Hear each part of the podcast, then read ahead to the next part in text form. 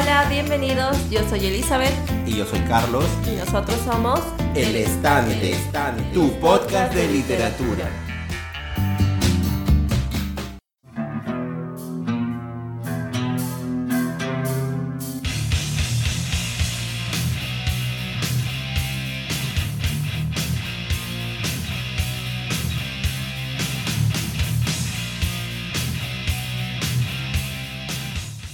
Estamos empezando una nueva etapa en El Estante. Como indicamos en un programa anterior, nosotros nos mudamos. Y eso significó en parar por algunos días ¿no? nuestras lecturas y sobre todo alejarnos también de nuestros libros. Pero ahora que ya estamos en casa nueva, queremos empezar ¿no? con novedades. Y Elizabeth, ¿cuál es nuestra primera novedad? Hemos decidido adicionar un nuevo elemento a lo que usualmente veníamos haciendo, que eran y son libros, mangas, cómics y vamos a agregarle lo que serían los cuentos en nuestra programación. Porque bueno, los cuentos son un poco más cortos y eso facilitaría la realización de los programas, ¿no? Tanto en, la lectura como en la edición de estos. Y tal vez, tal vez, quién sabe, nos permita buscar libros más largos. Así que avísenos si les gusta ese nuevo elemento. Claro, claro. Después ya comenzaremos ¿no? a indicar qué cosas nuevas van a venir también. Por lo pronto hemos comprado también este algunos libros nuevos también. También. He, comprado cómics y espero que lleguen. De algunas cosas que ya nos habían pedido anteriormente, cosas nuevas, cómics que me han dicho que son muy buenos, libros también estamos viendo, ¿no? Queremos traer novedades. Queremos traerle cosas, esperemos que les guste. Bueno, entonces antes de pasar ¿no? al episodio en sí, hablemos de los mensajes que nos dejaron algunos oyentes sobre nuestro episodio anterior que fue el juego de Ender. Sí, a ver, en iVox Max 2019 nos comenta muy interesante la historia, más allá de lo que dijeron del autor, que hace que te espante, la verdad muy interesante. Lástima la falta de personajes femeninos, pero como piensa el autor no me extraña. Lo, lo de la falta de personajes femeninos yo no lo noté cuando lo leí en verdad, ¿no? Pero es un punto que sí debe estar muy presente estamos hablando de, un libro que habla sobre el futuro, ¿no? Entonces es importante que aparezcan, ¿no? Personajes mujeres que tengan posiciones estratégicas, que sean influentes. Eso es lo que se llama la representación y yo creo que la representación es importante. No debería quizás decir eso, ¿no? Pero todos tenemos una hermana, una hija, y uno quiere demostrarle a estas personas que ella puede llegar a más, ¿no? No simplemente relegar a las mujeres a personaje secundario. Hay que mostrarles libros donde uno ve que, ah, mira, tú puedes llegar mucho más lejos. Por eso es importante la representatividad. Claro, debería haber tenido mejor participación. Y por eso de alguna manera me pareció que la película trató más o menos de arreglar eso al, incluir a este personaje que tenía un cargo militar, ¿no? Dentro de todo, que no había en el libro. Exacto. Ahora, en el grupo de El Angoy, que es un podcast ¿no? bien conocido, también recibimos algunos comentarios. Sí, Alfonso Rivadeneira, me encantan sus libros, pero el pata es mala persona. Y Natalia Bazán, Pequeñinos. Eh, muchas gracias ¿no? a los dos por sus comentarios. Natalia se refiere a unos personajes que aparecen dentro de la saga. No aparecen en el primer libro, me parece, pero dentro de la saga de Ender ellos aparecen. Y bueno, también yo comparto ¿no? lo que dice Alfonso Rivadeneira. Es un tipo muy especial, pero escribe bien, escribe cosas interesantes, es bien extraño. ¿Tenemos más mensajes? Sí, a ver, Iván González dice, sus libros son geniales y es increíble que no estén vertidos de racismo, homofobia y todas esas taras que tiene el autor. Henry Anchelia dice, eso es lo bonito de no menospreciar la obra por las acciones del autor, todos ganamos. En realidad sí, ¿no? Espero que este autor pueda hacer una obra un poco más inclusiva en el futuro tal vez aunque no sé si eso es mucho pedir. Sí, es mucho pedir. Bueno, como indicamos en el episodio anterior, existen algunos puntos todavía que son un poco controversiales en su obra. O sea, no es que estén libres de, de polvo y paja, ¿no? Entonces, quien quiere saber más, quien está curioso, escucha el capítulo. Pero bueno, eso sí, o sea, yo también pienso un poco así. O sea, no puedo menospreciar la obra de este autor hace buenas cosas a pesar de lo extraño que pueda ser ¿no? en su vida personal. Claro. También tenemos un mensaje de José Miguel Villanueva Grey que nos dice, ahora los escucho. Bueno, yo quiero agradecer ¿no? a José Miguel por el comentario Y también quiero recordarles que él tiene un podcast que a mí me agrada bastante. Este podcast se llama BGM Podcast y lo pueden encontrar en iBox. Y bueno, y en su podcast encuentran una selección de músicas, de series de TV, películas, especiales de cantantes famosos, de grupos famosos. Entonces escúchenlo, a mí me parece sí, bien, bien, bien interesante ese podcast, me entretiene bastante y yo lo escucho. Qué bueno que en ese episodio hayamos tenido bastantes comentarios, muchas gracias a todos y como siempre estamos al pendiente de todos los que nos digan, así sugerencias o para libros o sugerencias también en cómo hacemos el programa. Claro, nos pueden escribir a el.estante.podcast.gmail.com o también seguir en nuestra página de Facebook. Nos pueden encontrar como El Estante Podcast. Sí. Bueno, entonces ahora sí, sin más ni más, ¿qué tal si empezamos con el programa de hoy? Lo que le veníamos comentando, eh, vamos a comenzar con esta sección de cuentos. Eh, hablar un poco sobre los cuentos, comentar qué es lo que pasó. Como son cortos, generalmente no van a tener sección sin spoilers con spoilers, pero vamos a tratar un poco la bibliografía del autor para conocerlo un poco más. Así que vamos a comenzar con el tan conocidos cuentos de Lovecraft.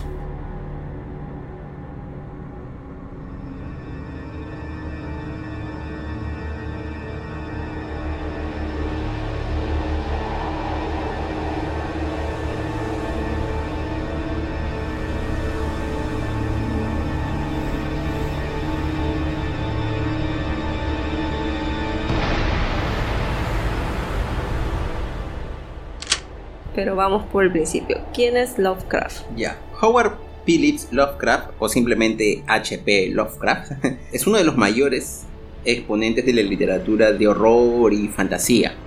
Nació en Providence, en Rhode Island, en 1890 y falleció en 1937. O sea, vivió 47 años nomás, ¿no? Relativamente joven. Él nació y falleció en la misma ciudad. Yo he visto un documental que habla un poco sobre la vida de Lovecraft y si quieren pueden verlo, se llama Lovecraft Fear of the Unknown, Miedo a lo desconocido. Y comentan que el padre había muerto más o menos cuando él tenía tres años. Creo que comentaban que tenían problemas mentales, no sé, algo así. ¿Su padre? Sí. Bueno, yo no vi ese documental. ¿Está en YouTube? Sí. ¿Se puede encontrar? Ok. Yo leí de que él, el padre parece que falleció de sífilis. era muy común. Eh. Sí, también vi que mencionaban eso. No sé cuál Claro, es de que la sífilis te produce, cuando la tratas te dice, sí, sí. algo así. Claro, te produce problemas. Algo entre los dos. Sí. Entonces, digamos que él tenía un poco de lo que es la locura ya presente aún cuando él estaba niño, ¿no? Claro. O sea, que él haya presenciado alguna parte tal vez de esa vivencia. Aunque no creo que se acuerde mucho de esa edad, pero en fin. Claro.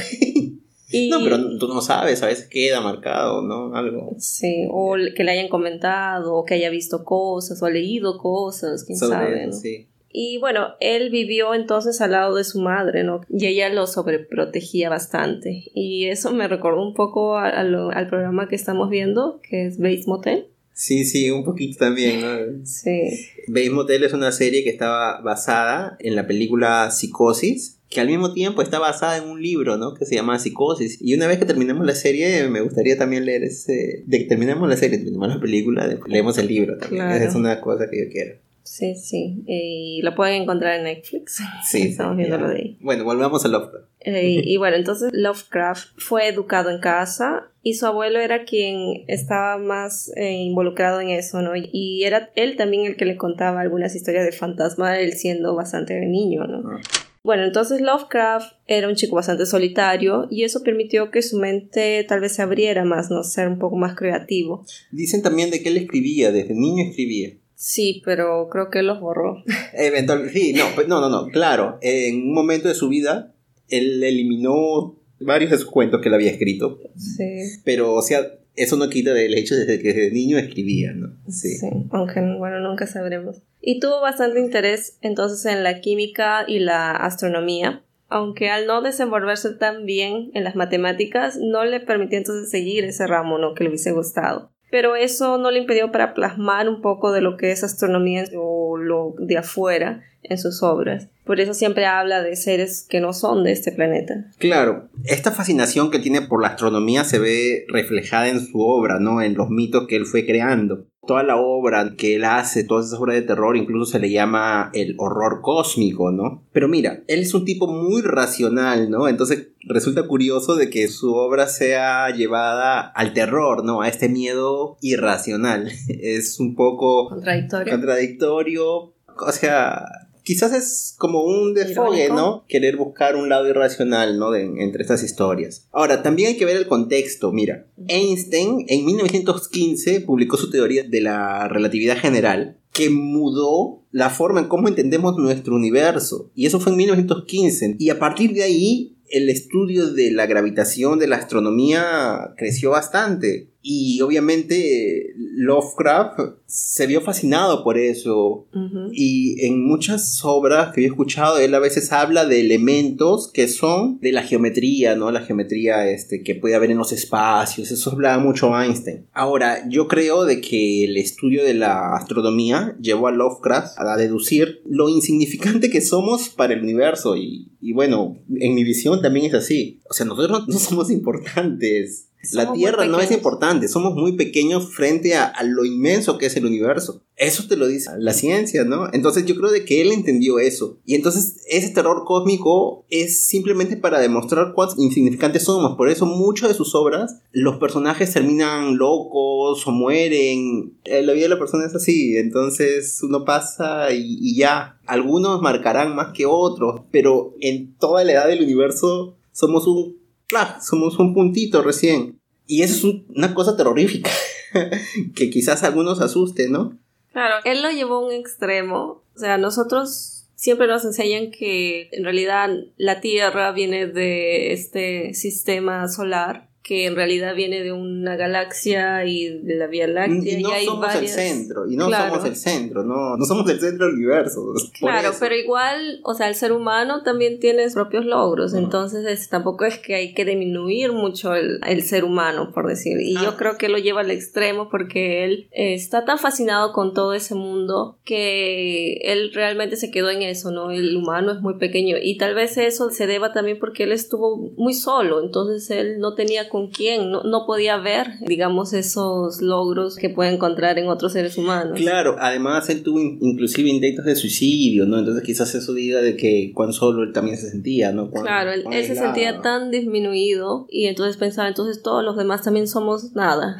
y por eso él plasmó ese sentimiento que tenía y por eso tenemos estas obras ahora. Ahora, ahora, hay que hablar ahora un poco de, bueno, su obra me cautiva bastante, y estamos hablando un poco también de su estilo, pero... Lo que pasa es que Lovecraft comenzó a hacer como relatos en revistas. Sí, una revista muy conocida llamada Weird Tales, ¿no? Relatos extraños. Inclusive una que él había editado y creado, digamos. Ahí se comenzó a reflejar lo que él realmente sentía, ¿no? Que era esta xenofobia y el racismo que parece estar presente en las obras, aunque en las que hemos leído no está tanto. Tiene unos puntos, ya vamos a hablar. Sí, pero no es así tan... Cuando yo comencé a leer Lovecraft, no noté muchas de esas cosas hasta que yo leí La llamada de Cthulhu. Y en mm. esa obra sí hay una frase bien racista que él comenta. Entonces ahí dije, ups, este... Y me asombró porque yo había leído otras cosas, ¿no? Pero bueno, ah. este, sí, sí, sí. En ese caso sí es, sería un poco diferente de Orson. Scott Que no refleja un poco sus pensamientos. Bueno, no sé, vamos a seguir viendo. Y bueno, entonces me pareció curioso porque él viene de un linaje británico. Entonces él debería estar un poco más flexible ¿no? en lo que son extranjeros, migraciones, y parece que no lo es, no sé, me extraño. Claro, él, él, es una persona con muchos preconceptos, muchos preconceptos también de la época, quizás, ¿no? Ahora, yo leí de que muchos de esos prejuicios que él tenía y que plasmaba a veces en sus libros, en sus cuentos, disminuyeron cuando él se casó con su esposa que era de descendiente judía. Entonces, a veces no tenemos muchos preconceptos y esas cosas pasan cuando conocemos gente nueva, cuando viajamos. Y bueno, como indicamos, Lovecraft es una persona que nació y murió en la misma ciudad. No salió y bueno, fue en su época. No, y eso que él era una persona, bueno, sus padres habían sido ricos, tenían una cierta fortuna y todo eso. Entonces, bueno, nosotros siempre recomendamos, ¿no? Viajar, salir y ver cómo son otras culturas. O tratar con gente. Encontrar con gente que no sea, ¿no? Bueno, también nosotros lo decimos porque nosotros somos también inmigrantes, ¿no? Nosotros somos peruanos, pero vivimos en Brasil y aún así, bueno, a pesar de que estamos en Brasil, Brasil es un país muy grande y tú has vivido en varias ciudades. Ya son tres ciudades que has vivido. Esta es mi segunda ciudad, pero hemos viajado por otras ciudades de Brasil. Y es diferente el norte del sur. Yo también he tenido la oportunidad de ir a otros países incluso y... O conocer personas. Claro, y conocer personas de otros países es, es muy importante porque uno sí se libra de esos preconceptos. Claro, eh, porque uno está muy cerrado, tiene una idea de las cosas y ya cuando vas conociendo otras culturas, así sea que tú estás en otro lugar o personas de otro lugar, te abren, ¿no? Y a veces tú te quedas, pero ¿por qué ellos hacen eso? Pero después te das cuenta de que no, está bien, ¿no? Es su día a día, es su cultura, es... Y a veces es hasta... te enseña algo, ¿no? De cómo llevar ciertas cosas. Entonces todo eso es bonito. Sí, sí, sí. Bueno, continuamos con la... Bueno, sí, continuando. La obra de Lovecraft ganó mucha más notoriedad, ¿no? Después de que él falleció, como muchas veces sucede, ¿no? Los escritores ganan notoriedad después de muertos. Sí. Él tiene un estilo bien interesante, bien marcado y ha influenciado a varios escritores. Y este horror cósmico ha sido llevado al cine, adaptado a videojuegos, a, a juegos de rol e inclusive en la música. Hay grupos de metal que les gusta toda esta trama de de los mitos de Cthulhu, ¿no? De Lovecraft. Se inspiran. Y se inspiran en hacer música y todo eso. O sea, si a ti te gustan las historias de terror, el horror en general, debes de leer a Lovecraft. Por más que sea una persona con mucho preconceptos, porque bueno, fue su época también. Ah, claro. Sí. Sí, yo creo que Lovecraft tiene un estilo bastante peculiar. Y si es la primera vez que vas a leerlo, te recomendamos estos dos cuentos que vamos a comentar que son El ser en el umbral, escrito en 1933, y El color que cayó del cielo o El espacio, depende de la traducción, del año 1927. Yo he visto que algunos youtubers, booktubers, recomiendan el cuento de la llamada de Cthulhu. Y de hecho es la obra más resaltante del autor, pero estos dos cuentos me parecen que son más fáciles de digerir. Sí, sí, yo de hecho leí varios cuentos diferentes, extraños, antes de llegar ¿no? a, la, a la llamada. Y ahí tiene muchas cosas que todavía no he leído y bueno, ya quisiera leer en el futuro también, quisiera continuar y haciendo estos programas, estos especiales con algunos cuentos de Lovecraft.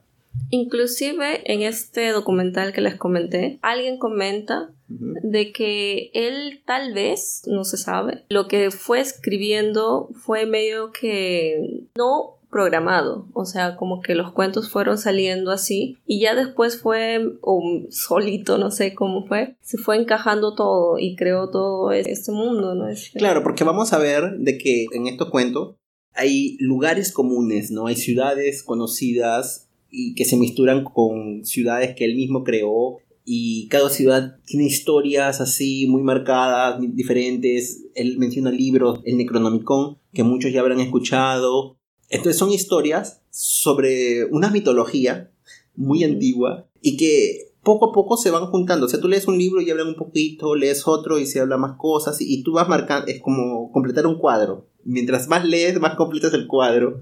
Y eso es bien interesante, ¿no? Por eso es los mitos, ¿no? Que se hablan.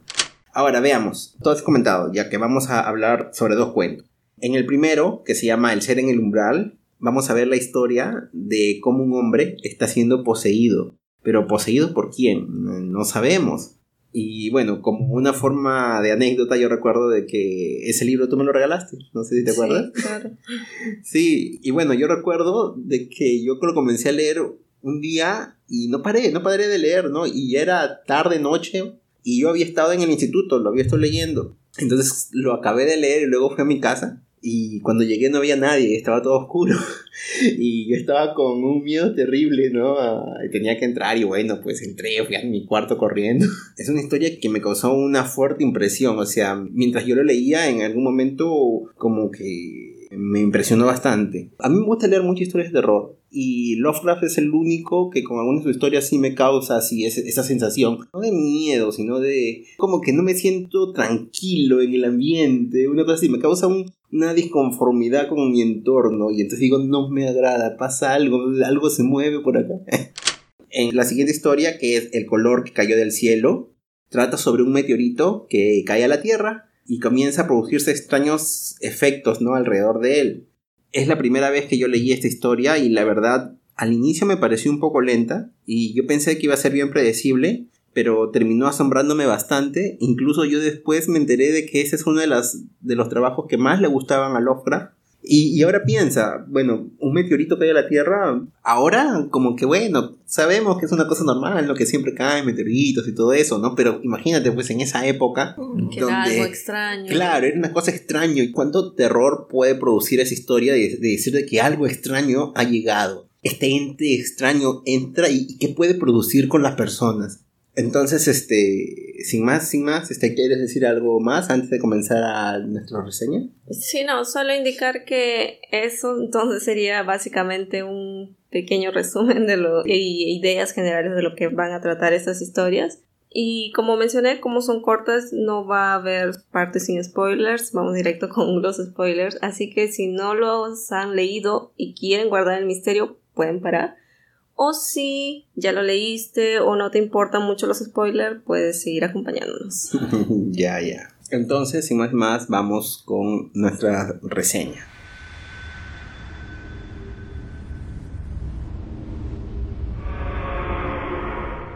Es cierto que le metí seis balas en la cabeza de mi mejor amigo, pero aún así espero probar, mediante la siguiente declaración, que no soy su asesino. En un principio me llamarán loco, aún más loco que el hombre al que maté en su celda en el manicomio de Ar. Pero más tarde se preguntarán cómo podría haber llegado a otra conclusión tras verme cara a cara con la evidencia de aquel horror, aquel ser en el umbral. Bueno, este cuento trata sobre la historia de Edward Pittman Derby, narrado por su mejor amigo Dan Upton. Y ya desde un principio nos spoilean diciendo que Edward ha muerto y Dan es sospechoso por esa muerte. No es sospechoso, él lo ha matado. él mismo está diciendo, yo lo he matado. Sí, bueno, pero él es firme en decir que contando la historia de su amigo va a demostrar que es inocente y no es el asesino. O sea, él lo mató, pero no es asesino. Claro, es totalmente diferente. Bueno, y entonces comienza, ¿no? Narrando que ambos se conocen desde hace muchos años. Edward con 8 y Dan con 16. Y decía que a pesar de esta diferencia de edad, ellos hablaban sobre varios temas sin problemas. Edward era un niño, pero tenía una mente privilegiada, poseía gran intelecto y podía seguirle el ritmo de lo que su amigo de 16 años le hablaba. Ahí entonces menciona que Edward tiene padres sobreprotectores porque además menciona que tenía una enfermedad, si no me equivoco, una debilidad orgánica, no especifica muy bien, y no podía hacer nada solo. Incluso tenía profesores particulares que le enseñaban en casa, ¿no? Y entonces eso lo haría dependiente, no podía desarrollarse muy bien en el ámbito social, o sea, era muy retraído, bastante tímido pero aún era muy inteligente, sobre todo en la parte de la escritura. Pero eso nos recuerda un poco, ¿no? A la vida de Lovecraft. Claro, o sea, lo que veníamos comentando al inicio, ¿no? De la historia de él. Podríamos decir que él se inspiró en él. Mm, ya, hay una cierta crítica. O sea, si tú sabes un poco de la vida de Lovecraft, tú dices, ah, mira, parece como si él tratara de su vida. Pero en algún momento dicen que este chico es demasiado talentoso. Y bueno, los estudiosos, ¿no? De la obra de Lovecraft dicen de que muy difícil sería de que él mismo se haya reflejado en él y diga de que es un, un genio. sí, un genio. Que él se inspiró en otro escritor, pero que tiene una vida un poco parecida a la de Lovecraft. O tal vez sí es un personaje basado un poco en él, pero que tenía otras habilidades. O como él le gustaría ser, no sé. Sí. Bueno, y entonces Edward y Dan eran bastante atraídos a los temas del misterio, del oculto, de sombras, cosas así surreales, no paranormales. Y fruto tal vez por la influencia de la ciudad en la que ellos vivían, que es nada más y nada menos que Arkham. Aunque después Dan se inclinaría a la arquitectura. Entonces Arkham en primer momento me recordó a Batman Sí, de, Arkham, de lo que habíamos leído. Pero en verdad, como hemos dicho, la obra de Lovecraft ha influenciado a, a varios aspectos y obviamente este asilo Arkham nació por influencia ¿no? de Lovecraft. Ellos tomaron el nombre de, de la ciudad, no es al revés. Claro. Y bueno, entonces con el pasar del tiempo, Dan ya se había casado, tuvo un hijo incluso que le puso el mismo nombre de su amigo, no que era Edward. Derby Upton. Y mientras tanto, Ed se había dedicado a la literatura y sobre todo a temas que le gustaban, ¿no? Que era lo mágico, lo oculto. Sí, sí. Y bueno, ya cuando Edward cumplió los 38 años, o sea, ya bien mayor, bien mayor, conoció a Asenath Wade. Ella era mucho más joven, tenía 28, tenía 10 años. De diferencia. Y bueno, ella decía de que tenía una apariencia muy poco extraña, los ojos no eran muy saltones y de que ella era procedente de Exmouth, ¿no? Es un lugar que es muy característico en la mitología de Lovecraft también. Existe un cuento donde se relata mucho sobre Innsmouth y también me gustaría eventualmente leerlo. Bueno, entonces por ahora dejamos como un misterio. Es un lugar muy misterioso y que tiene relación con seres ocultos. Bueno, esta Asenath era hija de Ephraim Wade, un sujeto que era muy peculiar. Porque él también, ¿no? Este, se mencionaba que él había sido un mago, ¿no? Que tenía ciertos poderes. Se habla que él podía llamar tormentas, cosas así, ¿no? Y se comenta de que, bueno, él murió loco antes de que su hija no entre al Hall School. Y bueno, y decían de que Athena se parecía mucho, mucho a su padre, ¿no? Por, por esa mirada que tenía. Pero antes de él morir, decían que se escuchaban algunos ruidos extraños en la casa. ¿no? Que la, la gente que vivía cerca escuchaba ruidos de, de mujer. Claro, ¿no? claro, claro. Entonces, veamos. Este Efraín, él tenía una esposa a la que supuestamente nadie la conocía. Ujú. Claro, y, y de que él como que las tenía encerradas a su esposa y bueno, conocían a su hija, pero se escuchaban ruidos extraños. Se dice que él también maldijo cuando nació su hija, que él quería que sea un varón. Sí. Y Eh, entonces ahí también está un poco de esos preconceptos de que el hombre, de que el hombre es como más que es superior sabio. y más sabio. Él comentan unas cositas, ahora quería buscar el detalle, la frase, pero no la encontré. Pero es bueno que revisen ustedes cuando lean esa parte, me pareció que tiene ahí su toquecito preconceptuoso. Y que bueno, esta chica Asena también no tenía esta mirada de su padre y también sabía un poco de magia y también hacía asustar ¿no? a otras chicas porque parece que por momentos como que ella intercambiaba ¿no? de lugares con algunas personas Sí. que era como que un truco de magia, pero asustaba a la gente. Y que era una chica de muy... de mucho... La Sería extraña, era fuerte. Sí, sí, pero es que ella era muy fuerte, tenía una personalidad fuerte, por lo que se comenta, yo la entendería así. Y por eso Edward se enamoró, ¿no? De esta chica, a pesar de que era media extraña. Y él era bastante tímido. Exacto. Y parece de que Dan y el padre de Ed no estaban muy satisfechos con esa relación, pero bueno, no tenían que apoyarlo de todas maneras. Y que bueno, en la luna de miel, tanto Ed como su esposa se fueron a Innsmouth. Allí, bueno, trajeron los libros que ellos tenían, ¿no? Que el padre de Asena tenía, e incluso trajeron a tres criados de, de esta familia, que también eran muy extraños de comer. Sí, una pareja y una chica, ¿no? Sí. Una pareja ya mayor. Entonces, en los siguientes dos años de matrimonio, cada vez Dan y Ed se veían menos. Incluso ellos tenían como un juego, no un juego, sino Dan podía saber que era Ed solamente con la forma de tocar de la puerta, que eran tres golpes seguidos de dos y una pausa. Por eso a veces él se extrañaba de que su amigo no lo fuese a visitar. Pero habían rumores que se esparcían sobre Ed Edward, como por ejemplo, ¿no? Uno de ellos era de que él nunca había manejado un auto, pero que la gente lo veía haciéndolo con gran destreza, ¿no? Que era muy extraño, pero con un rostro que era bastante parecido a, a Senat o incluso a Efraín, un rostro así de loco con esos tipos de ojos saltones y eso, bueno, eran rumores, no, no, no se podía saber.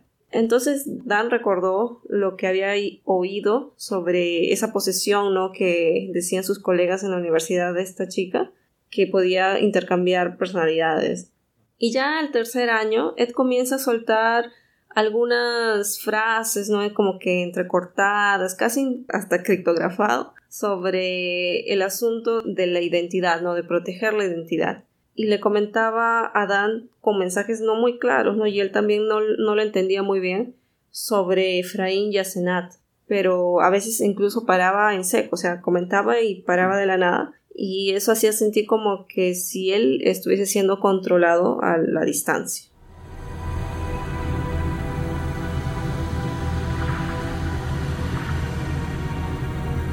Entonces, estamos viendo de que esta obra cómo se está manejando. Primero empieza con hechos, ¿no? ¿Quién es esta persona? ¿Quién es una persona? ¿No? Comienza a crearse un suceso de hechos que uno lo considera real. Y luego entonces viene lo, lo sobrenatural. ¿Qué está sucediendo? ¿Por qué Ed se comporta tan extraño? Eh, parece que él piensa de que está siendo poseído por su esposa. ¿Será? Y parece que Ed en verdad está siendo un poco loco. Y, pero con tú le te da pena, ¿no? ¿No te daba pena por, por él? O sea, porque es un chico todo tranquilo, tímido, y, y, luego está con esta chica que, tiene, mucho más poder. Y él siendo tan, tan pequeño en carácter, hasta le está perdiendo todo, ¿no? Hasta su cuerpo. Entonces, como que esa idea comienza a causar un poco de pena. Bueno, este la relación también entre Ed y Dan, a lo poco se iba, ¿no? Este, Antes se, se, visitaban cada rato y poco a poco se fueron distanciando. Sí, bueno, entonces ya pasando los tres años de matrimonio, Dad recibe la información de que su amigo está en la ciudad de Maine, en Chensungkok, que es una selva, ¿no? Salvaje del lugar y que él fue a rescatarlo. Y cuando él encontró a su amigo, su amigo estaba todo alterado, ¿no? Incluso le comentó de que quería divorciarse de Asenat, que esa relación no le hacía bien y que bueno, ahí él comienza a contar ¿no? historias de quién es Asenat en verdad y él insinúa de que quizás es el padre de Asenat, Efraín, quien está en el cuerpo de ella. Y entonces tú comienzas a ligar, ¿no? O sea, quizás el padre la proseyó y por eso se escuchaban esos gritos extraños antes que él muera, cosas de ese tipo, ¿no? Y que ella haya elegido una carrera ligada a eso, ¿no? Sí, y entonces como que las cosas tú dices, puede ser, ¿no? Y bueno, mientras ellos estaban en el carro y Ed, ¿no? Comienza a contar todas estas cosas. En un momento Dan ve que el rostro de Edward se comienza a distorsionar y comienza y, percibe cómo hay un cambio. Como si estuviese ajustándose a otra persona. Exacto, exacto. Y bueno, entonces en ese momento ve todo ese cambio brusco y después de ver todo ese cambio brusco ve también el cambio de personalidad y bueno, ahí este Edward le dice, no, discúlpame, olvida lo que estoy diciendo, estoy con problemas, ¿no? Ah, porque habían ido a un lugar que podía haberle producido ciertas cosas. Un choque. Distorsión, claro, mental, qué sé yo. Sí, sí, sí, ¿no? Y, y bueno, entonces eso quizás hizo que Dan ya tome eso como un, o sea, oye, no son locuras de, no parece que hay una cosa extraña aquí, o sea, como que se va haciendo más fuerte esa hipótesis de la posesión. Lo que pasa es que Dan hasta el momento había escuchado rumores. Sí. Y en ese momento que está en el carro, él lo ve en persona, o sea, no es nadie contándole, él está viendo que no era su amigo el que estaba ahí. Y él sentía, él podía percibir eso. Un día, Ed aparece, le toca la puerta con su usual toque y le comenta de que Asenat ya no está aquí, que se fue, que se habían separado y que él quería ayuda, ¿no? Para poder salir de la casa él fue, votaron a los criados, y que en verdad parecía de que se fueron a la mala, por así decir. Se rieron de él. Sí. Y eso como que le dio un poco de miedo también. Claro, porque estas personas que son los criados este, se comportan así, no? Él pensó de que, bueno, que, que una vez que ya sabía hacer nada, las cosas iban a estar mejor, pero en la Navidad, ¿qué sucede? A Ed le da un nuevo ataque nervioso y bueno, él lo llevan al manicomio de Arkham, ¿no? Y Dan es como la persona encargada de que le haya entrado al manicomio, ¿no? Claro, él era el encargado, ¿no? De cuidar a su amigo, eh, ¿cómo se llama? Albacea. Y él es el que va a velar, ¿no? Por, responsable. él, responsable. Y bueno, sucede que al mes más o menos le dicen de que Ed ya está bien, ¿no? Pero cuando él va y lo ve, él ve el semblante de Asenat o Efraín y entonces se asusta porque dice, pucha, ¿qué ha pasado? Lo he perdido ya de una vez, ¿no? Claro, él estaba emocionado, ¿no? Pues dijo, pucha, ya está todo bien, pero al fin no, no era eso. Sí, sí, entonces... Después de visitar a su amigo, ¿no? En realidad, Edward, con esa posesión, como parecía ya estar bien, entonces dijeron, ah, entonces quédate aquí un tiempo para evaluar y después ya puedes salir. pero quien va a firmar es Dan, y Dan está con serias dudas si dejar salir a esas personas o no. Claro, y entonces cuando regresa de esa visita, Dan recibe una extraña llamada telefónica en la que escucha sonidos como si fuese algo líquido, no, Ajá, que no entendía muy bien. Y esa llamada le produjo un cierto miedo y temor, entonces él decide ir al manicomio y mata al cuerpo de Ed Sí, porque Dan ahora él está paranoico, ¿no? Porque él cree que él puede ser el siguiente. O sea, en toda esta narración se comenta a los pocos, ¿será que está poseído? ¿No es? Y luego cuando él ve el, efecto de esa posesión ya cambia y entonces ahí comienza también la paranoia en él, el miedo. Y, en ese momento tú como lector tú también crees que ya es un hecho, porque también ya lo has visto, ¿no? Entonces tú dices, sí, entonces todo lo que, lo que se comenta, todos esos rumores, lo que comentaba Dan en su locura, se vuelve real. Tú dices, ah, entonces está real, entonces esta persona tiene que tener mucho cuidado con esta persona. Claro, y en realidad pudo haber acabado ahí, ¿no? Que él mate al cuerpo, pero él cuando regresa entonces de, de hacer eso, le tocan la puerta. en, la, noche, ¿no? Sí, en la noche. De la misma forma que Ed hacía, ¿no? Ese toque de tres y de dos. Y él también emocionado, pero no es un toque claro, o sea, es medio tembloroso. Pero lo descifra, ¿no? Claro, pero se queda, e, es Ed, porque él es el único que, hacía ese toque, ni la posesión sabía. Estaba bastante seguro de que él era, pero cuando él abre ve a una cosa deforme pero tapada con la ropa de Ed. Incluso tiene una chalina que le tapa el rostro y el olor es bastante fuerte, ¿no? Es como una cosa podrida, ¿no? Y que incluso le, da un mareo a él. Y esta cosa, este ser, le extiende entonces una carta. En la carta es Ed que está hablando y ahí le explica de que en verdad él había engañado a Dan. Él le había comentado de que Asenad había viajado, en verdad él había matado a Asenad. Pero en algún momento después a pesar de que él ya pensó de que había matado a Asenat, hacen un intercambio de cuerpos con Ed y Ed aparece en el cuerpo de ella muerto. Y que llevaba muerto más de dos meses, por eso el olor era bastante fuerte. Y también en la carta le pedía que mate al cuerpo y sobre todo que lo incinere. Pero su cuerpo estaba siendo examinado en una autopsia y por eso todavía no lo había incinerado la cosa o el ser en el umbral ya no se movía más y poco a poco fue descomponiéndose. Y cuando llegaron los detectives y todos esos tomaron muestras de los restos, por la mandíbula confirmaron de que sí era el cuerpo de Asena. Y ahí termina el cuento.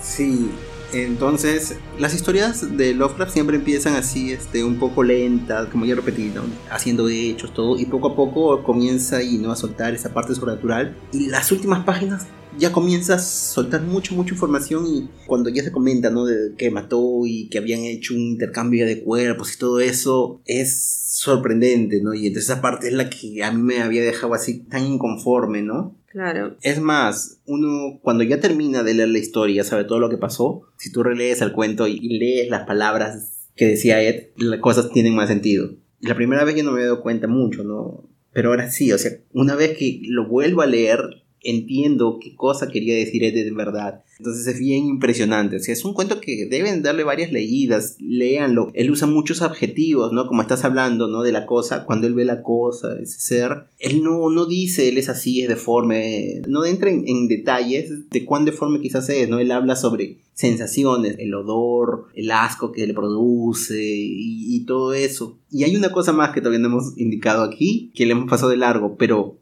bueno, más o menos queda en consenso que Efraín es quien está en verdad en el cuerpo de Asena. Pero ahora, ¿quién es Efraín? Y en transcurso del cuento también se comenta de que quizás ese Efraín no es una persona.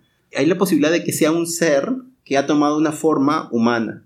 Porque en algún momento él habla de un ritual y habla de que Efraín tenía otro nombre. Lo llamaban de Kamok. ¿Quién es este Kamok?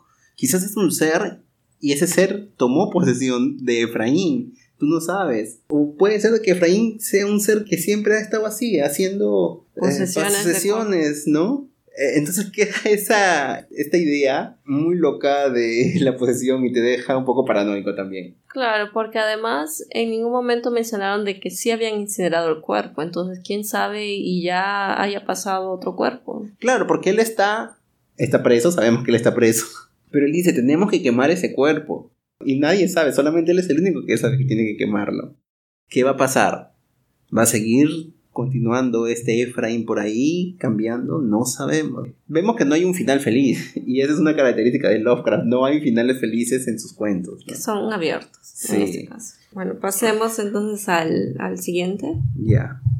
El siguiente se llama El color que cayó del cielo. O del espacio. O el color que cayó del espacio.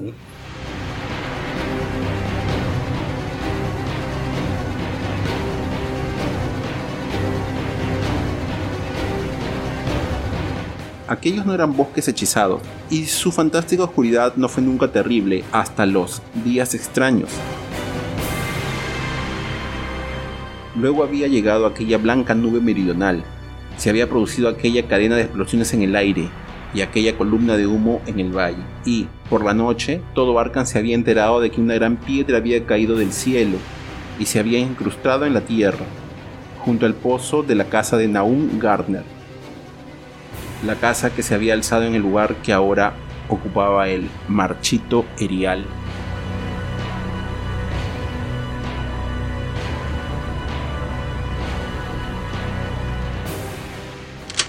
Bueno, esta historia también ocurre en Arkham, pero en la zona oeste de la ciudad. Bueno, como hemos dicho, Arkham es una de esas ciudades malditas, ¿no? Dentro de la mitología de Lovecraft.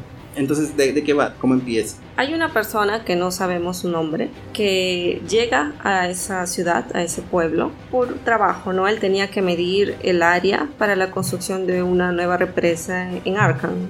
Pero lo que ve lo sorprende, ¿no? Porque esta área contiene paisajes bastante terroríficos, ¿no? Incluso sacados de pinturas macabras Incluso menciona un autor que yo vi sus imágenes y son ese típico paisaje de árboles muertos, estos colores que son oscuros, negros, rojos, oscuros, o sea, bien tétricos. Y sobre todo hay un descampado donde no hay nada y tenía un color grisáceo, ¿no? Así bien, como si hubiese tal vez sido quemado y fue lo que quedó. Ahí hay una cosa que estábamos hablando de esos preconceptos. Cuando mencionas el lugar, él comienza a decir, ni los inmigrantes querían llegar ahí.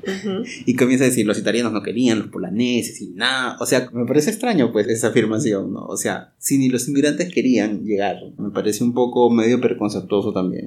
un poquito, un tono. Yo cuando lo leí no lo sentí así, o sea, porque él estaba hablando de los antiguos, los habitantes antiguos se habían ido y ni los inmigrantes querían estar ahí, ¿no? O estaban y después se iban, no, no les gustaba. Pero ¿por qué hasta los inmigrantes? Una cosa no sé, tal vez. ¿Por qué? O sea, ¿por qué? Oye, mira, ni los inmigrantes querían estar. Entonces, eso me parece... Tal vez como lo mencionas ahora, tal vez suene... Sí, bueno, yo lo, yo lo entendí así, ¿no? Yo, esa fue mi lectura. Bueno, léanlo y saquen sus conclusiones. Sí no había entonces, como comentamos, personas que vivían cerca. Solamente había una persona que se había quedado ahí, que es Amy Pierce. Y es a él a quien él recurre, esta persona que acaba de llegar, recurre a él para preguntarle qué pasó, ¿no? Porque la gente en Arkham no le daba muchas informaciones y solo le decían de que todo había empezado con la desaparición o el asesinato de una familia, que era los Gardner. Después de hablar con Amy, él le cuenta la historia y entonces él queda impresionado. Entonces ya él se va, habla con sus superiores y pide demisión. y, bueno, después entonces tú dices, ¿qué clase de historia ha sucedido acá? Entonces ahí él dice, y ahora yo les cuento la historia, ¿no? Entonces, ¿cómo más o menos empieza? Sí, dicen que una vez había caído un meteorito al lado de la propiedad de Nahum Garden y entonces unos profesores de Arca fueron a recolectar unas muestras, ¿no? Para ver de qué era. Y era Amy quien los acompañaba. Y extrañaron de que ese material no sea una roca dura, ¿no? Como usualmente son. Y más bien tenía una contextura más suave, más maleable, ¿no? Y que parecía encogerse cada vez.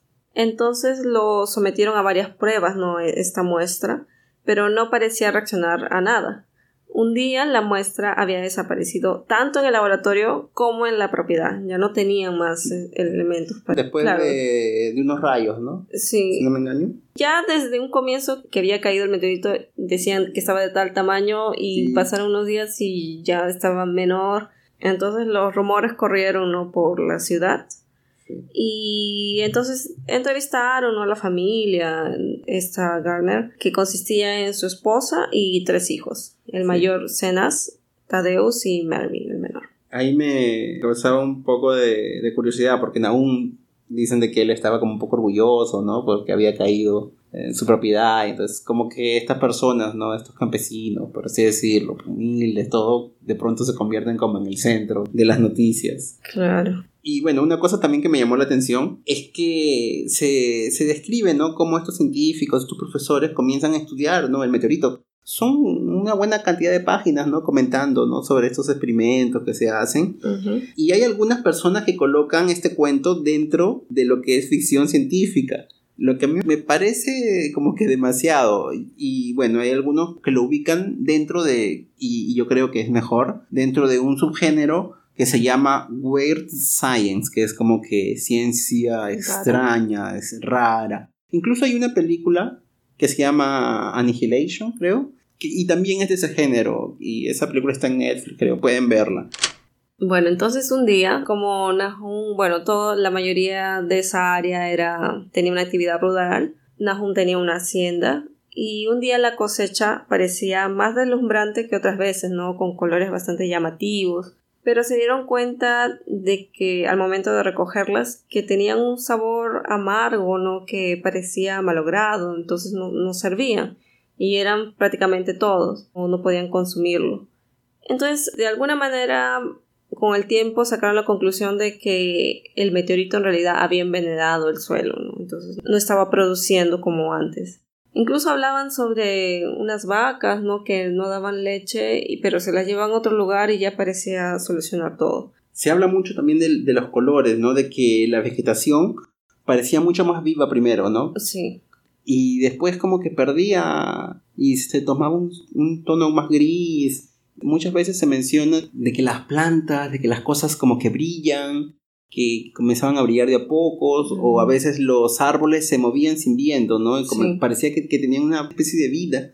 Sí, incluso los animales también tenían una forma diferente, ¿no? Hablaban de unas marmotas, ¿no? Que... Y unos bichos también, creo que eran mucho más grandes. Sí, que eran totalmente deformes a su original, ¿no? Entonces eso era raro, ¿no? Y eso solo pasaba cuando estaban cerca de la propiedad. Al mismo tiempo también la familia comenzó a actuar de forma diferente, no estaban cada vez más cerrados, no hablaban con los vecinos, con los demás. Y poco a poco estos vecinos se fueron yendo, ¿no? Porque estaban pasando cosas muy raras. Sobre todo alrededor, ¿no? Como decíamos, del bosque, que las cosas tomaban brillo. ¿Por qué viene la palabra color en el título? Y se habla mucho de eso, de que las cosas ganaban un cierto color y luego desaparecía eh, se volvían todas grises y como que poco a poco se va perdiendo la vida, ¿no? Alrededor de donde había pasado este fenómeno con el meteorito. Sí. Y bueno, entonces pasaron los días, ¿no? Los meses. Y al año de la caída de este meteorito, la esposa de Nahum enloquece. Y al principio él creyó de que era un asunto inofensivo, ¿no? Que no iba a hacer ningún mal y la dejó no en casa. Pero entonces comenzó eso, los ataques que tenía ella afectarle a, sus hijos, así que él decidió encerrarla en el ático. Había pasado también un tiempo, ella comenzaba a andar de cuatro patas, cuatro pies, y parecía también brillar en la oscuridad como lo hacía la vegetación ¿no? que habías comentado. A mí ya había comentado de que el agua parecía no muy buena, ¿no? Pero Nahum no les había hecho caso. Y bueno, al paso del tiempo, uno de los hijos de Nahum, Tadeus, era el del medio, también comenzó a presentar signos de locura. Y él también lo encierra junto a la madre. Pero en cuartos diferentes. Ajá, exacto, exacto. Y el menor de los hijos comentó que, incluso parecía de que entre, entre el hermano y la mamá parecía de que se hablaban como en quizás en algún otro idioma, ¿no? Porque gritaban Sí, ya se había comentado ya que parece que a veces los caballos huían, no les gustaba estar en la casa, muchas veces las gallinas también escapaban, creo, una cosa Sí, así, los, ¿no? los animales comenzaban a huir o, o se morían también. Sí, nadie quería estar ahí, las cosas estaban muy mal, la familia nomás que quería estar ahí, ¿por qué? Yo me iba, Claro, te ibas con todo. me iba con todo. Claro, porque e- es extraño porque supuestamente él mismo había, entre comillas, descubierto, ¿no? De que si él ponía las vacas en otro lugar ya iban a estar mejor porque ellos no simplemente se fueron a otro lugar cercano, ¿no? Porque ya no tenía vecino, entonces podía irse a una de esas casas, no sé. Claro. Bueno, entonces, ¿qué ocurre? Siguen las tragedias. Un día Naum va y le dice a Ami de que Tadeus había muerto. Ujú. Bueno, después más tarde, ¿qué otro sucede? Que el más pequeñito, que era Mervyn, también había desaparecido intentando recolectar agua. Del pozo. Sí. Entonces ahí nos enteramos, ¿no? De que esta familia está actuando extraño. ¿Por qué? ¿Por qué ha tomado esa agua? Entiende, o sea, si el meteoro contaminaba el suelo, también contaminaba el agua, ¿no? Sí.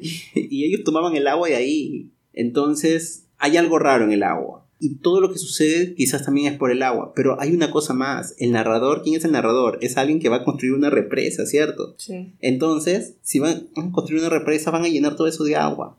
Y ellos ahí dicen, no, con el agua vamos a limpiar todo, ¿no? Pero no, porque si había una infección, esa infección va a crecer de nuevo y va a infectar a las personas que van a tomar el agua de esa nueva represa. O sea, en verdad, ellos como que hablan, no, sí, las cosas se van a solucionar con la represa, pero en verdad no. no, o sea, quien tome agua de esa represa va a contaminarse. Claro, o sea, yo también pensaba en eso, supuestamente es cosa del subsuelo suelo, entonces lo más ideal, ¿qué harías con eso? Yo, Quizás quemarlo. yo pensé en ponerlo todo cemento, no sé, cemento. hacer un campo tipo aeropuerto, qué sé yo. Bueno, están en 1800, no van a construir un aeropuerto, pues están en, en 1800. un campo, están hablando- una canchita de fútbol, no sé. No, no, hay otras formas. Algo hay que hacer, pero la solución no Una es, prisión. no es poner agua ahí. O sea, no es poner más agua sobre ese lugar que está contaminado. Después de un tiempo, como Ami no tenía noticias sobre su amigo, decide visitarlo y al verlo tenía un semblante más acabado y la habitación incluso se sentía fría, había todo un aire tétrico en el ambiente. Y escenas que siempre hacía lo que su padre le decía, le dice que vaya a recoger leña para Ami, ¿no? Que, que está todo frío. Y él cuando va a hacerlo también desaparece. Entonces ahí Nahum suelta comentarios medios también que no se entienden muy bien, ¿no? Incoherentes, sobre que hay, hay alguien que vive en el pozo. Pero no, no dice nada más, entonces el Ami se siente como que en la obligación de ver qué es lo que pasa. A mí es un héroe, totalmente, porque él ha ido a buscarlo. Yo, yo no iría. Él dicen que son muy amigos, pero lo que Ami hace es sorprendente, ¿no? De que pasan todas esas cosas. En algún momento se comenta de que Ami ya no quería ir, él no quería estar cerca de esa casa y todo, pero bueno, era su amigo, ¿no? Entonces él iba y lo quería ayudar de alguna manera. Sí. Entonces es ahí donde Nami comienza a entrar en la casa y, ¿no? y comienza a investigar. Es ahí donde él va al ático y se desprende un olor muy fuerte. Luego él siente un gas que le viene.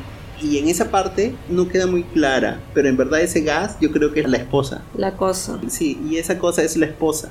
Sí. Yo lo tuve que leer como dos, tres veces. Es Por- que en realidad hasta este punto no hablan nada de la esposa. O sea, creo que la última vez que hablaron Claro, era fue con su hijo cuando lo pusieron Claro. juntos. Y después no mencionan que murió ni que desapareció. Claro, porque es que es así. Ella comenta de que ha muerto el hijo, pero no saben si alguien lo mató no saben cómo dice no sé cómo podía haber entrado entonces queda ahí quizás ha sido algo bien de dentro ahí vemos de que cuando Ami sube él ve esta cosa extraña no una cosa extraña ve que incluso parece medio como si fuese un gas una cosa extraña y él la ataca y bueno no comenta y entonces ahí el autor comienza a decir él no dijo nada No Comienza quería a- dar no detalles. quería dar detalles sobre eso Incluso él ahí vuelve a comentar a la esposa, porque ¿por qué él sube a investigar? Porque él dice, ¿y dónde está tu esposa? Y aún no, no le dice nada. Entonces él ahí es donde va a investigar qué había pasado y encuentra este ser extraño. Entonces como que da a entender de alguna forma de que él, sí, él mató a la esposa que estaba en esta forma así toda extraña, toda misteriosa. Y quizás fue ella, ¿no? La mamá que mató a Tadeus. Eso es lo que yo entiendo. Las cosas no son muy claras, no, él no va a decir pasó A, pasó B, o sea, suelta como cositas y une tú los puntos y tómalo o déjalo, ¿no? O sea. Depende de ti cómo lo ves. Claro. Y además él menciona de que ve varios colores cuando sucede esto del gas, ¿no? Cuando va a ver esta cosa, o sea, siempre los colores están presentes. Y bueno, al final él logra escapar, no sé cómo, tranca, ¿no? Este, la puerta tras él. Ahí muere también este Nahum, ¿no? Nahum creo que él como que se arrastra y comienza a decir cosas y como que pierde el color. Sí, más o menos decían como que una cosa estaba yendo en su dirección y le comienza a hablar, ¿no? De que la piedra en realidad se encarga de succionar todo lo que tiene vida. Y eso es lo que había hecho con todos los miembros de su familia, ¿no? Y cuando terminó como que se desploma, como que es polvo, como que son restos, ¿no? Y inclusive él pone una toalla. Sí, le tomó una toalla roja sobre esa cosa. como que también lo succionó, ¿no? Como que también desapareció. Bueno, entonces es extraño. El meteoro, por lo que más o menos no tú vas ligando los puntos y dices el meteoro ha traído una cosa alienígena, pero esta cosa alienígena no tiene una forma humanoide, nada de eso, sino es un color, ¿no? Y eso me pareció asombroso. O sea, ¿cómo podemos vencer un color? ¿Cómo podemos librarnos de, un, claro, de varios colores? y no, no, es un cualquier color, sino colores que no son de aquí, ¿no? Claro, se menciona, son colores muy extraños, pero después se apoderan de algo, ganan ese color y luego pierden, se vuelven grises y se vuelven polvo, como cenizas. Y entonces eso, ¿cómo puedes vencer una cosa así, tú te dices? Me pareció totalmente impresionante esta idea y yo dije, bueno, pues ya, ya acabó, ¿no? Murió la familia y el otro escapó. Pero entonces, ¿qué sucede? Que, Amy va donde la policía le cuenta, ¿no? Lo que habían ido. Y cuando él va, la policía le dice, ya, entonces vamos a ir, ¿no? Y vamos a buscar. Y yo dije, bueno, pues no va a pasar nada aquí. Yo pensé, no, no va a pasar nada porque es eso de ahí, ¿no? O sea, es como si tú dices, oye, entra a esta casa asombrada, tú dices, yo no, pero si vas con mucha gente, quizás como que agarra más valor y no va a pasar nada. Entonces yo pensé, Aquí no va a pasar nada, aquí la historia termina, los últimos hechos va a decir como que la conclusión, ah, bueno, descubrimos alguna cosa. Sí, confirmamos y nos fuimos, pero no, comienzan a suceder muchas más cosas.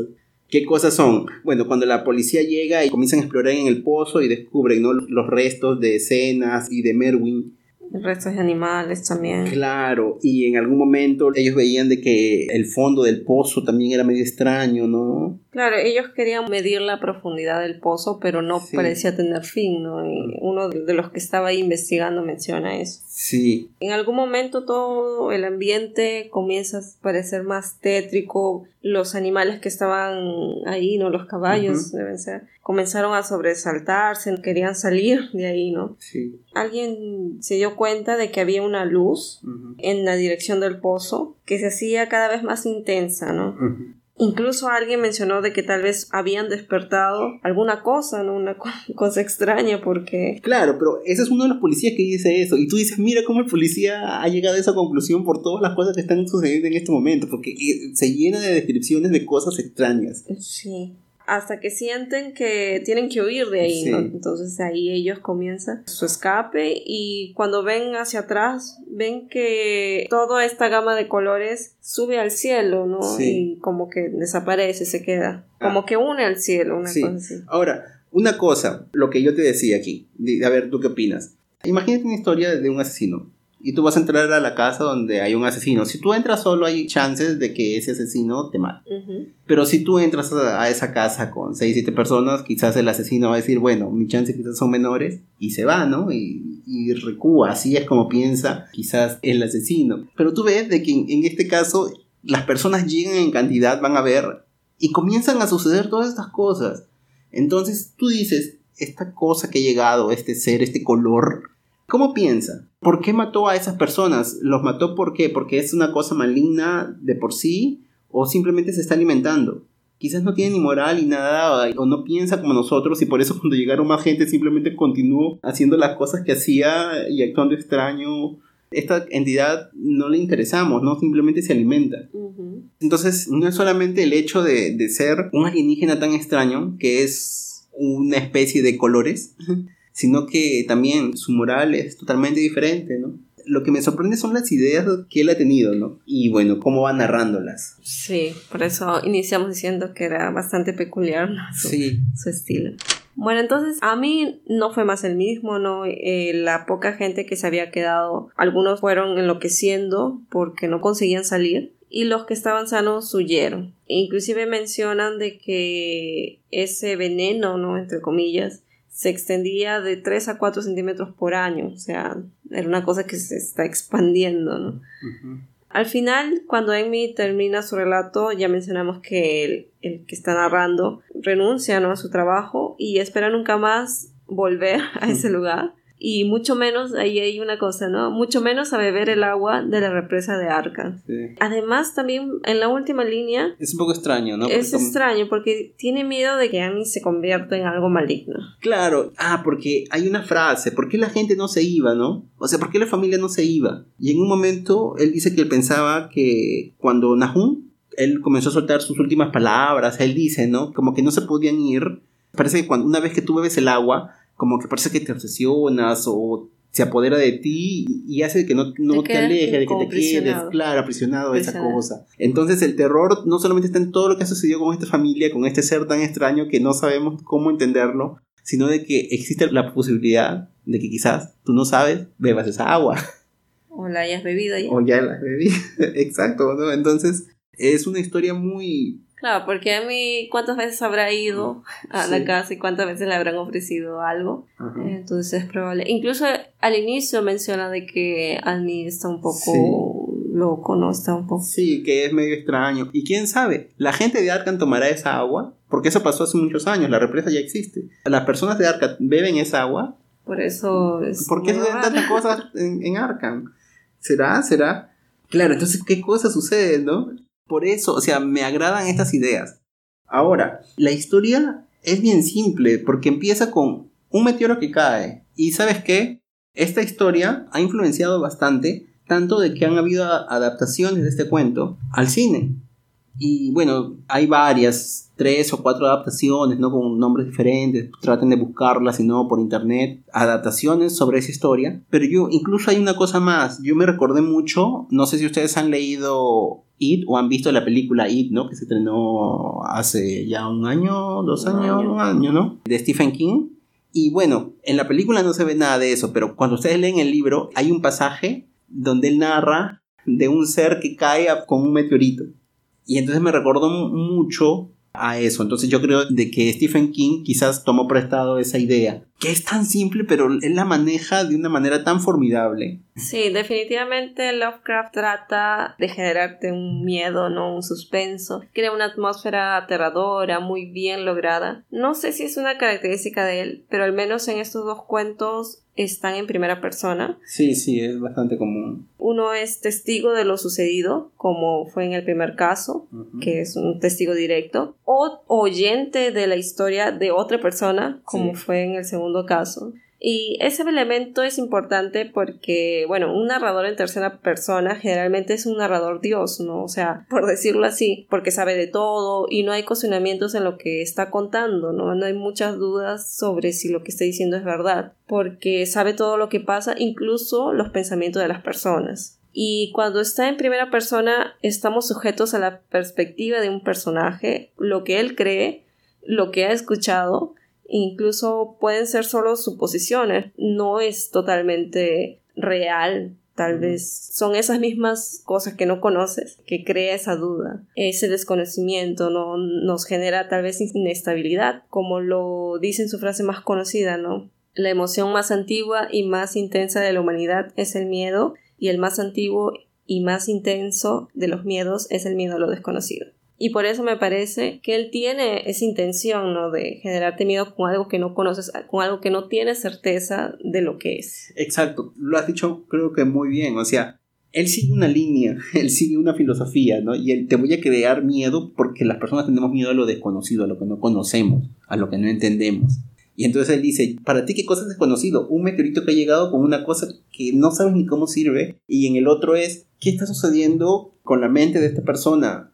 Está poseída, ¿con quién estás poseyendo? O sea, él te crea desde ahí un hecho desconocido y que no lo da directo, o sea, como que va orbitando, a los poquitos, a los poquitos va entrando esta duda de qué cosa está sucediendo. Exacto, sí, muy, muy bien dicho. ¿Tienes alguna crítica sobre Lovecraft? Sí. Bueno, otra vez, no digo porque en el programa pasado hablamos de Orson Scott eh, la ausencia o poco desenvolvimiento de los personajes femeninos, de nuevo. En el color que cayó en el espacio solo está la esposa de Nahum, que la debe haber nombrado solo dos veces porque no recuerdo muy bien su nombre. Y la esposa de Ami, que también la menciona, pero ella ni siquiera tiene nombre. Y en el ser en el umbral hay una mujer, que es Asenat, pero en realidad es su padre, no es un hombre sí, quien la em, poseyó. Entonces para mí no contaría mucho, o sea, no hay personajes femeninos. Sí, esa es una gran crítica a Lovecraft, que para él parece que los personajes femeninos no existen y muchos toman ese ejemplo del umbral. Asenat es una de las personajes más fuertes que él ha creado. Pero es hombre. Pero es hombre. en el fondo es un hombre, exacto, ¿no? Entonces es Claro, yo entiendo, ¿no? Que es, la época, y entiendo que esas cosas no, Claro, o sea, no, él ya murió, o sea, no podemos decirle, oye, cambia, ¿no? Claro. No, pero quizás. No, pero siempre es válido resaltar esas cosas, ¿no? Para que no, no quede ahí, ¿no? O sea. Para los futuros escritores, o sea, no sabemos si alguien de aquí nos está escuchando, él se anima, quiere animarse a escribir, o sea. Y se inspira en Lovecraft. Claro, claro, o sea, el hecho de que tú te esperes en, en Lovecraft que quieres hacer algo parecido a lo que hace Lovecraft, porque a mí me, asombra como él escribe terror. Entonces, no quiere decir que tú sigas los mismos tropieces, ¿no? Con los mismos errores de él, ¿no? O sea, no vas a comenzar a hacer este eh, ni racista, ni xenofóbico, ¿no? O vas a comenzar a relegar a las mujeres, ¿no? O sea, puedes traer nuevos elementos, quizás. Claro. Bueno, a mí me gustaron los cuentos. Coméntenos también si les ha gustado esta nueva inclusión en nuestra programación. Sí, y nos hemos explayado bastante. Para hacer los cuentos, hemos hablado bastante, me parece. Sí, y bueno, entonces para el siguiente programa tenemos un manga que por ser muy largo, vamos a comentar solo una saga para comenzar. Y es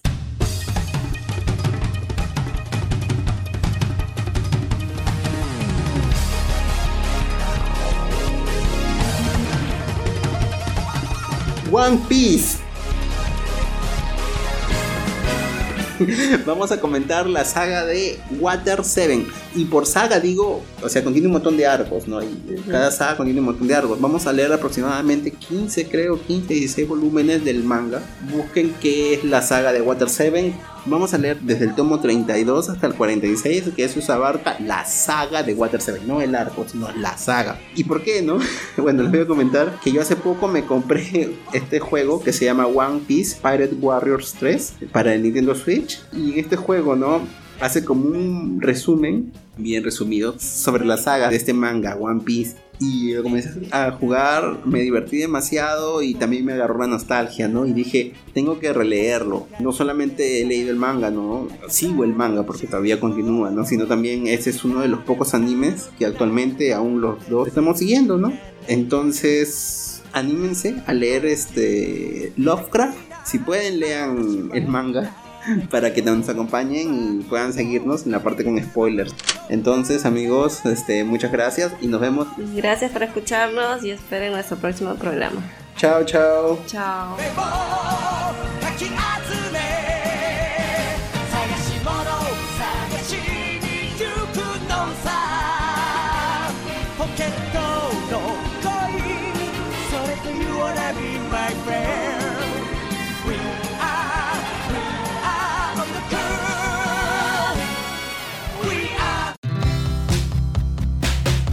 El Estante, tu podcast de literatura.